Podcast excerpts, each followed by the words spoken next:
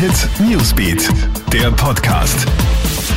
Hey, ich bin Michaela Mayer und das ist das Update für deinen Start in den Dienstag.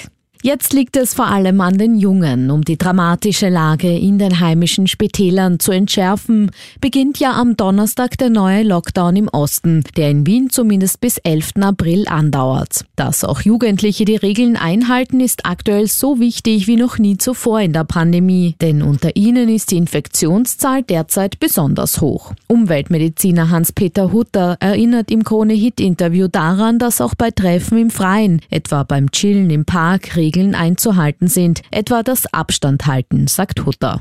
Bald gibt's Corona-Impfungen direkt in den Unternehmen. Ab April dürfte das Impftempo in Österreich erhöht werden.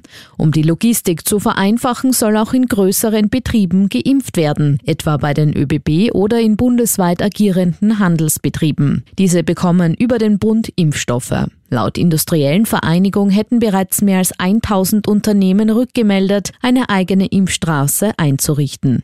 Und Testpflicht bei Flugeinreisen nach Deutschland. Wer via Flugzeug bei unseren deutschen Nachbarn einreist, der muss bereits vor dem Start im Abflugland einen Corona-Test machen. Wer der Fluggesellschaft keinen Nachweis über ein negatives Ergebnis vorlegen kann, darf nicht in die Maschine einsteigen.